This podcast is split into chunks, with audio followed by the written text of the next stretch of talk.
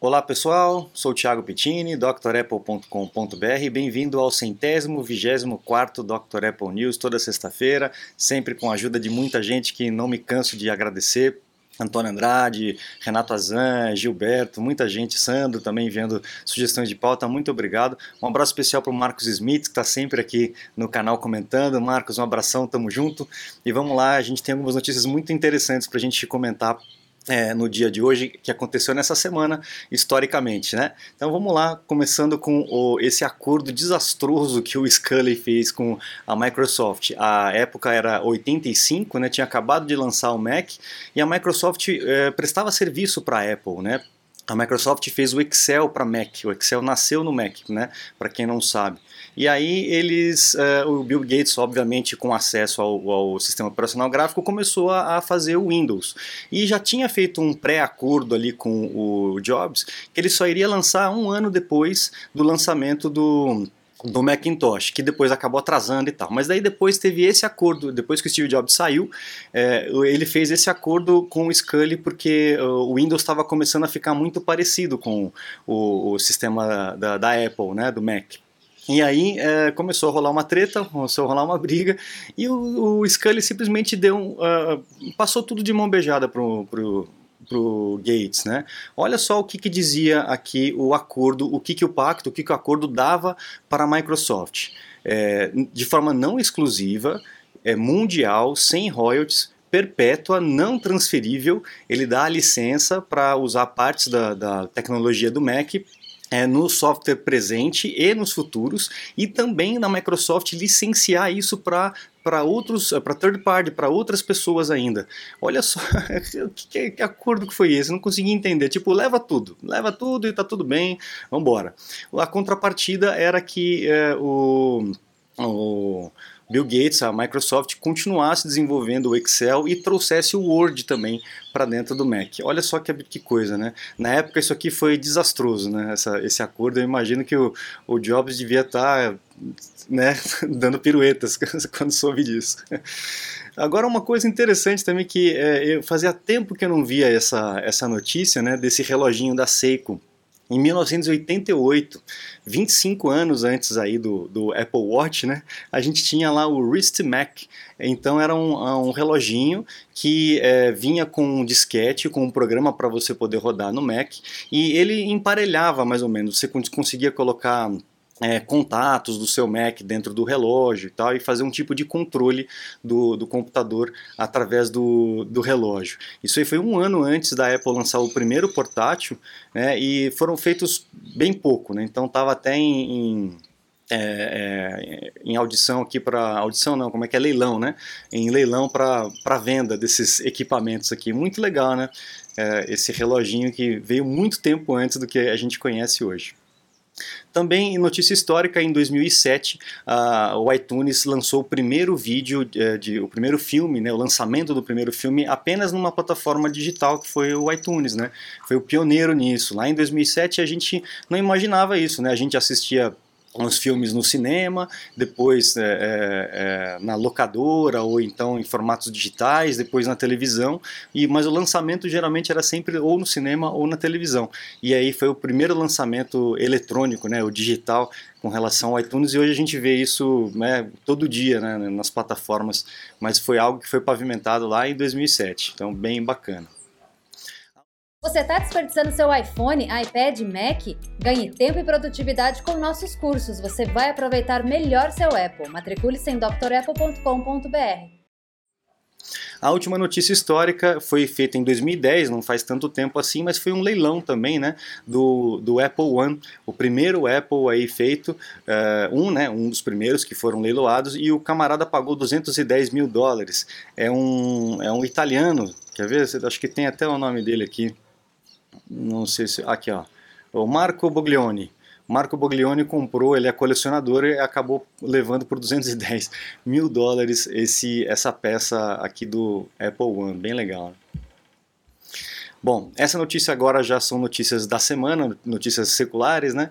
E a TSMC, que é a produtora do chip é, Apple Silicon, né? Ela tem uma parceria muito forte com a Apple com relação a isso, vai também desenvolver os, os modems 5G. Então a Apple está cada vez mais in-house, né? Cada vez mais fazendo as coisas dentro da, da do próprio, da, da, própria empresa, né? Ou com poucos parceiros. Isso é bom e ruim ao mesmo tempo, né? É, não sei, é, talvez vai chegar um ponto em que vai acabar comprando até a TSMC, vamos ver o que, que vai acontecer. Mas a TSMC também presta serviço para outras empresas, né?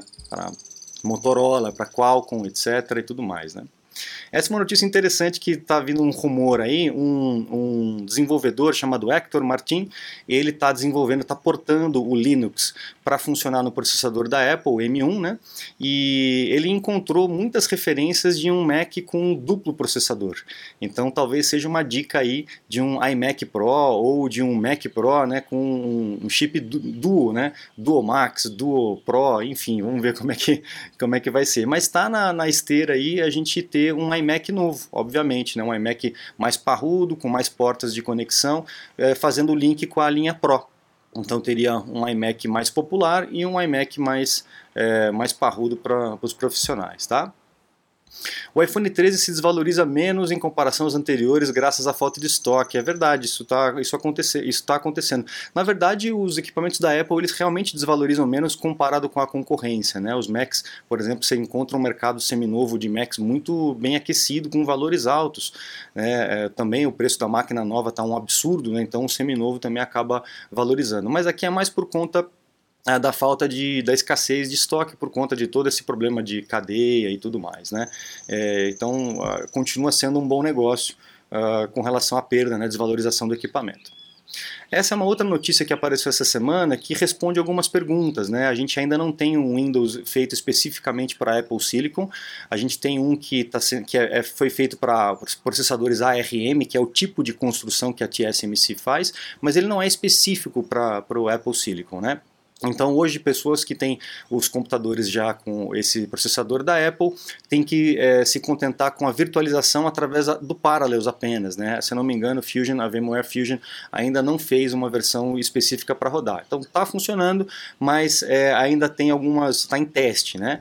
Por que isso? Né? Porque a, a Microsoft tinha um acordo com a, com a Qualcomm, que também estava fazendo processadores ARM é, e tinha uma, provavelmente uma cláusula ali de exclusividade. Só que isso está acabando, esse acordo está expirando e aí provavelmente, muito provavelmente, a gente vai ter um Windows feito especificamente, uma construção do Windows feita, feita especificamente para funcionar nos Macs e quem sabe a gente tenha a volta do Bootcamp. A Apple nunca se pronunciou a respeito disso, mas talvez tenhamos a volta do Bootcamp, que é a forma de você particionar o armazenamento e na hora de ligar você escolhe qual é, sistema operacional você quer ligar. De repente a Apple até deu uma reinventada nisso, né? E seja mais fácil a gente fazer essa, essa migração de plataformas para não precisar ficar reiniciando a máquina. Vamos ver o que, que vem pela frente. Próxima notícia ah, ah, é, a Apple ela está processando de volta, de volta não, né, mas está processando a, o NSO Group, que é aquela empresa que fez aquele Pegasus, né, aquele aplicativo de espionagem dos iPhones. Não é um vírus, não é um aplicativo que está em tudo quanto é telefone, é um aplicativo mesmo vendido para determinadas empresas, para governos e tal, para espionar determinadas pessoas. Então é algo feito de forma bem localizada. E isso foi descoberto e tudo mais, e a Apple está processando essa empresa aí para tentar é, acabar com esse tipo de, de prática, que é difícil, né? Porque sai um, entra 10, né? Mas enfim, tem que, tem que correr atrás mesmo, tem que ir impressionando. E esse é um, um, um uma patente muito legal aí que eu já tinha falado a respeito dela já faz tempo, inclusive, se eu não me engano, acho que foi no ano passado, de um teclado retrátil da Apple, né? Na hora que você fecha a tampa, o teclado ele recolhe, ele abaixa sozinho e não fica encostando na tela, por exemplo, né? A gente vê muitos Macs que tem aquelas marquinhas da, da, das teclas na tela. Você passa um paninho, sai, tá? Se você não deixar a vida inteira ali, né? Você passa um paninho, né? Dá uma dá aquela aquela baforadinha que a gente fazia com óculos, né? E um paninho macio você consegue tirar aquilo ali com bastante cuidado. Mas é uma tecnologia que seria interessante da gente ver, né? Se os teclados físicos ainda estiverem presentes mais para frente, né? O que a, a minha aposta, né? Eu acho que a, a gente vai acabar migrando para o teclado é, o teclado digital, uma hora vai acabar. Assim como acabou aquele teclado grandão né, que nós tínhamos antigamente, e também com a máquina de escrever, eu acho que a gente está caminhando para um teclado realmente completamente virtual, ou touch, enfim. Mas é uma boa, uma boa um bom apelo. Imagina uma máquina que recolhe o teclado, o pessoal ia ficar, ia ficar de boca aberta vendo isso funcionar. Eu lembro de uma. Essa notícia me fez lembrar do MacBook, do, do, acho que é PowerBook Titânio, se não me engano, PowerBook Titânio, que na hora que você fechava a tampa, ele tinha dois ganchinhos que era magnético. Então na hora que a, a tampa estava encostando, uma tampa estava encostando na outra, os ganchinhos eles saíam por conta do imã e, tchuf, e pregava. Eu achava aquilo um absurdo, eu ficava olhando aquele negócio e falei, meu, como é que eles pensaram numa coisa dessa, né? Então de repente seria algo interessante da gente ver aí uma inovação legal dentro dos, dos MacBooks. Legal, pessoal. Então eu fico por aqui agradeço a todos que assistem, que compartilham, que deixam um comentário, ajuda bastante e convido vocês todos a acessarem o site drapple.com.br, lá tem os meus contatos, vocês podem conhecer os cursos completos e também é, entrar em contato comigo para um suporte técnico, uma consulta técnica online. Eu fico à disposição de vocês, muito obrigado, um grande abraço e até a próxima, tchau, tchau.